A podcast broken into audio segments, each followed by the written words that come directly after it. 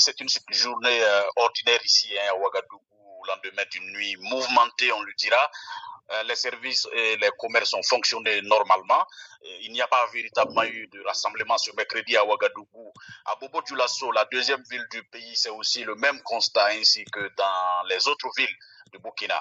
À Ouagadougou, même s'il faut signaler quelques sporadiques klaxons de moto et de sons de vous et là, euh, ça et là, de certains partisans du pouvoir, c'est une journée calme et tranquille ici. Est-ce que les autorités de la transition réagissent euh, aux rumeurs, à ces manifestations? Est-ce qu'on sait euh, comment va le capitaine Ibrahim Traoré?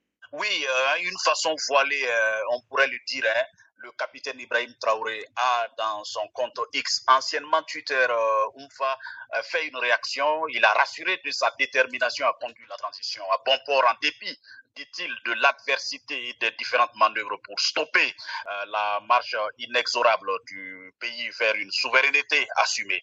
Ma conviction se forge à chaque pas franchi dans la reconquête de notre cher patrie, a dit le président Traoré, et de remercier l'ensemble des Burkinabés qui assurent continuellement la veille citoyenne, gage d'une réussite collective, a-t-il euh, terminé.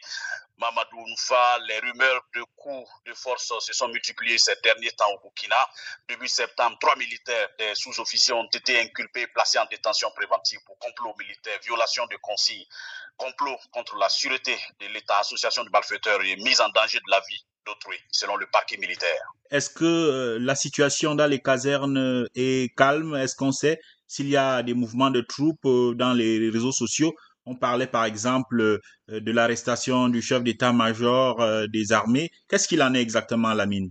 Oui, mais je pense que tout cela, il faudra mettre euh, au compte des rumeurs pour le moment. Il y a beaucoup de réactions sur les réseaux sociaux, donc on reste bien prudent euh, sur donc euh, toutes ces rumeurs qu'on voit. On ne peut rien pour le moment confirmer. Et vous savez, dans une situation pareille, il faut donc rester très prudent et s'en tenir qu'à l'officiel et s'en tenir qu'au fait. Et donc pour l'heure, on ne peut rien confirmer.